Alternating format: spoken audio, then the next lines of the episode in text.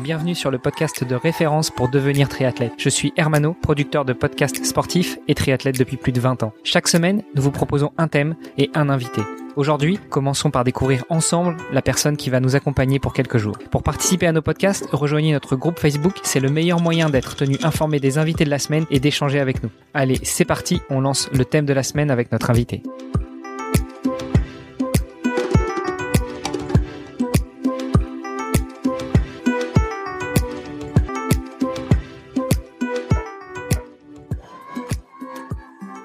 Salut les sportifs, c'est Armano et vous êtes dans un nouvel épisode du podcast Devenir triathlète. À mes côtés pour co-animer, eh bien j'ai comme d'habitude l'ami Olivier de Scooter. Salut Olivier. Salut Armano. Ah, je te vois avec ton joli bonnet Oana. Ça rappelle euh, la marque de textile que tu viens de, de, créer et ça fait plaisir. Et il fait un petit peu froid aujourd'hui. ouais ouais voilà c'est ça. On, on, on, doit on doit composer avec les aléas climatiques. Et puis notre invité pour cette semaine, eh bien euh, David. Alors je ne me euh, je ne me risquerai pas à prononcer ton nom. Je vais te laisser le micro pour te présenter, nous donner ton nom quel âge tu as, etc. Mais déjà, bonjour David. Bonjour Hermano, bonjour Olivier. Bah écoute, donc moi c'est David Holderbach. Euh, peu importe comment on l'écorche, il n'y a pas de problème. écoute, j'ai 50 ans voilà, un demi-siècle. Euh, depuis quelques mois, j'ai euh, deux enfants, je suis marié à une américaine et j'habite actuellement en Belgique et je vais bientôt rentrer en France. Alors rentrer en France, qui veut dire que tu es tu es belge, tu es français, tu es américain par le mariage. De, de, de quelle origine Voilà, non, non. Alors moi, je suis un peu un peu de partout effectivement. Euh, donc je suis français, euh, grandi en France. Je suis parti faire mes études aux États-Unis euh, en 90. C'est là-bas que j'ai rencontré euh, la personne qui est devenue mon épouse. Ah, le siècle dernier? Voilà, exactement. On est rentré en France, j'ai commencé à travailler, je travaille pour Renault. Euh, ça m'a amené jusqu'au Japon. On a passé plusieurs années là-bas. Euh, on est revenu en France. On est ensuite parti au Brésil, où j'ai travaillé partout en Amérique latine. On est revenu en France un petit peu, et puis ça fait euh, deux ans que je suis en Belgique, travaillant pour euh, Belgique, Pays-Bas et Luxembourg. Toujours euh, chez Renault ou t'as changé de... Renault, il y a eu un passage chez Nissan aussi. C'est vrai que Nissan en ce moment, c'est plus trop en odeur de sainteté pour les Français. euh... je, je ne commenterai pas. bon, t'inquiète, il y a pas, y a pas grand monde qui nous écoute. On, peut dire tout ce qu'on veut, non Exactement, c'est bien ça. Ouais. euh, bon, en tout cas, enchanté de rencontrer un autre citoyen du monde. C'est vrai que c'est un peu aussi comme ça que je me définis dans les différents podcasts que je produis. Euh, mais, euh, mais ça fait toujours plaisir d'échanger avec des gens aux origines et aux expériences multiples. Euh, Olivier, l'Amérique latine, ça te parle aussi, non? Ça me parle un petit peu, oui.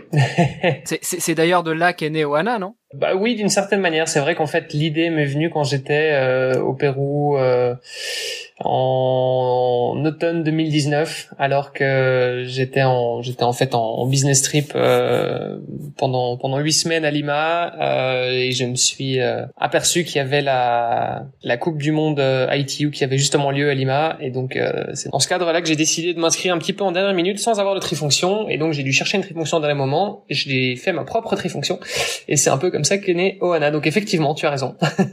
bah on parle justement de business trip. David, tu nous as dit que tu tu, avais voyagé un petit peu partout dans le monde. On te reçoit quand même sur le podcast Devenir triathlète parce que euh, mon petit doigt me dit que tu es sportif et particulièrement triathlète. Est-ce que tu peux nous parler de toi justement euh, d'un point de vue sportif? Oui, alors en fait, euh, j'ai deux, deux carrières sportives, j'ai envie de dire, enfin même plusieurs, mais quand, quand j'étais gamin, euh, j'ai fait plusieurs sports. J'ai fait du, du, judo, de l'athlétisme et ce genre de choses. Et euh, ce n'est que en natation où j'ai percé. Donc euh, entre non, t'as plongé en natation, t'as plongé. Voilà, j'ai plongé. Donc euh, entre 11 ans et, et, et 25 ans, j'ai euh, j'ai fait toute une carrière. J'ai fait j'ai nagé à haut niveau. J'ai fait les Jeux Olympiques et ce genre de choses. Après, j'ai décidé d'avoir une famille, commencer à travailler et d'avoir des enfants. Donc j'ai mis le sport entre parenthèses, mais euh, au bout d'un moment, ça, ça me manquait trop. Donc j'ai commencé le triathlon en 2004 quand j'étais au Japon. Pas forcément le meilleur lieu pour commencer le vélo en particulier où il y a des feux tous les 50 mètres. Mais euh, c'est comme ça, comme ça que je suis euh, retombé dans, dans, dans, le sport. Et donc ça fait depuis 2004 que je fais ça de manière à peu près régulière.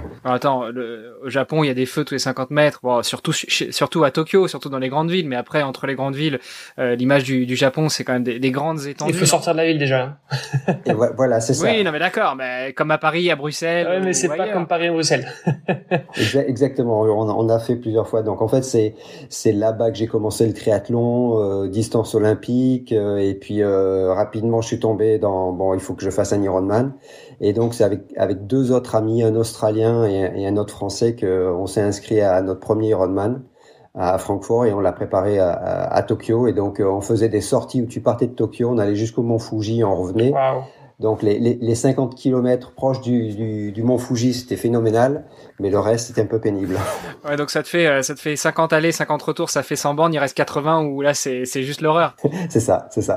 T'as bien as la bonne image. Écoute Olivier, tu nous as mis la barre très très haut là avec un, un Olympien. Euh, déjà la première question qui me vient, moi c'est comment ça se passe les JO et surtout en natation? Écoute les, les JO, euh, donc moi j'ai eu la chance de, de, participer à deux Jeux Olympiques en 88 à Séoul et en, à 92 à Barcelone. Séoul j'avais 17 ans, euh, c'est-à-dire que je suis rentré en classe terminale pour, pour les Français qui connaissent euh, bref, je, avec un mois de retard parce que j'étais à Séoul euh, pendant tout le mois de septembre. C'est valable comme excuse. C'est valable, c'est valable. J'ai un, peu souffert derrière, mais euh, écoute, c'est une expérience incroyable. Tout ce que je peux souhaiter à quelconque sportif, c'est de représenter son pays au, au, JO. C'est une expérience incroyable, la cérémonie d'ouverture en particulier, la cérémonie de clôture aussi, parce que tu, euh, c'est vraiment l'unité qui ressort à ce moment-là. Tout, tout le monde a, a fait son, ses efforts, c'était vraiment euh, extraordinaire. Et puis euh, tu te retrouves dans, une piscine de, où tu as 50 000 places ou quelque chose comme ça. Enfin, c'est l'entrée dans le stade pour l'ouverture des, des, des, JO, c'est tu as toujours trois pays qui sont acclamés. Tu as le pays d'accueil, bien sûr, donc euh, la Corée par exemple ou l'Espagne pour mon cas, euh, les États-Unis parce que ce sont les États-Unis, donc il y a toujours euh, une clameur particulière, et puis la France. Le berceau des Jeux Olympiques modernes. Exactement, Pierre de Coubertin. Et tu sais qu'au JO, quand il les annonces, ils utilisent les trois langues, à savoir la, la langue locale, l'anglais et le français. Et donc de fait, quand la, la, France rentre dans le stade, tu vois là de nouveau j'ai la chair de poule qui me monte. Ah, ça monte aussi chez moi là. Hein. Franchement, j'y suis pas allé, mais ça monte aussi. donc quand tu rentres, en fait, on poirote quelques heures à l'extérieur du stade. Et puis pays par pays, il rentre par ordre alphabétique. Et puis euh, tu entends des waouh waouh à chaque pays qui rentre. Et quand la France rentre, tu as un waouh encore plus fort. Et voilà. Et donc c'est phénoménal et c'est quelque chose, une chance incroyable, un privilège incroyable. Euh, et, et c'est quelque chose qu'on te retire pas quoi. C'est tu, tu peux perdre un titre de champion ou un truc comme ça ou un record, mais euh, ça c'est une expérience que tu, tu vis une fois. Surtout à 17 ans quand même. À 17 ans tout à fait. Non, c'était c'était phénoménal. On était plusieurs comme ça. C'était euh, vraiment une aventure incroyable. Donc t'as envie de le refaire. et, et, autant à Séoul qu'à Barcelone, chaque année des, des JO est un peu particulière. je pense, moi dans, dans mon dans mon cas, la, la, la cérémonie d'ouverture dans les deux cas fait le même effet. Il n'y a pas il y a pas d'équivoque. Après moi ce que j'ai constaté ou perçu, c'est que le l'équilibre ou l'intérêt était au, au, JO de Séoul, on était encore, c'était le jeu des athlètes. C'est-à-dire tu avais ta, ton accréditation, tu pouvais aller voir tous les sports à Barcelone, c'était devenu déjà davantage business et moi j'ai pas réussi à me qualifier pour Atlanta ensuite, mais euh, c'était encore plus business. Et donc le, la, la, place de, de l'athlète était devenue, ben euh, t'es le cobaye, tu cours quoi. Tu c'est ça, c'est toi qui fais le spectacle, mais euh, tu vas pas pour t'amuser quoi. Voilà, voilà. Mais bon, écoute, euh, Barcelone a été quand même euh, sympathique. D'ailleurs, j'en profite pour faire un petit clin d'œil à Mathieu qui édite le, le podcast Le Sport c'est bien. il fait toute une série là cette année sur les Jeux Olympiques, donc il est parti des premiers Jeux Olympiques modernes et toutes les semaines, il revisite une des éditions des Jeux Olympiques pour normalement arriver euh, la dernière semaine de juillet 2021 aux Jeux Olympiques de 2021. Donc euh, toi qui les as vécus, je t'invite peut-être à aller écouter cet épisode assez court, hein, c'est à peu près 10-15 euh, minutes et moi à chaque fois, tu parlais de, de, chair de poule tout à l'heure, j'écoute des podcasts en courant et à chaque fois je suis presque obligé de m'arrêter parce que bah ça c'est chargé d'émotions. Donc si tu les écoutes, tu, nous, tu me feras un petit retour, tu me diras ce que t'en penses. D'accord, avec plaisir, super. On a parlé des JO, de tes deux deux éditions, de tes deux participations. Euh, la question qui me brûle les lèvres quand même quand on parle de JO et de participation au JO, c'est quels étaient les résultats? On a parlé de ton ressenti, mais quels étaient tes résultats pour toi ou pour l'équipe si tu as nagé en équipe? Écoute, euh, c'est mes deux échecs. il en faut, hein, Usain Bolt, il a pas toujours performé non plus. Hein. si tu, dans, dans, tu, tu, te prépares pour beaucoup de choses, pour beaucoup de compétitions, et chaque euh, semestre ou chaque année, tu as des, des, certaines compétitions où tu veux réussir. Et, et dans mes euh, 10, 10, à 15 ans de natation de haut niveau, c'est les deux courses que j'ai foirées. Euh, le, le, les, les, premiers JO, j'ai envie de dire, c'est euh, j'ai couru après ma qualif et j'ai fait une saison de 14 mois, ce qui était la première fois que je faisais ça. Donc je suis arrivé épuisé et j'ai refait plus ou moins mon temps, mais pas un, petit peu au-dessus, donc pas terrible. Donc j'ai fait, je me suis fait sortir de suite. Et, et Séoul et pardon Barcelone, c'est tout autre. Là, c'est complètement ma, faute. C'est j'étais, si tu veux, l'année précédente dans, dans le top 8 mondial donc avec clairement l'objectif de faire une finale. Et puis je me suis monté le bourrichon tout seul. Je me suis mis la, la pression et je suis complètement passé à côté de mes JO et je me suis fait sortir aux, séries. Voilà. Donc euh, pas un bon souvenir, mais écoute, c'est des choses qu'il faut apprendre à, à, traiter, à vivre, à apprendre et, et tu construis par rapport à ça. Quoi. Euh, J'imagine que 30 ans après, justement, t'en as sorti beaucoup de leçons, non? Oui, oui, oui. Alors, alors, je te cache pas que je dans, sur mon CV, en bas du CV, c'est quand même mentionné que j'ai j'ai fait les JO.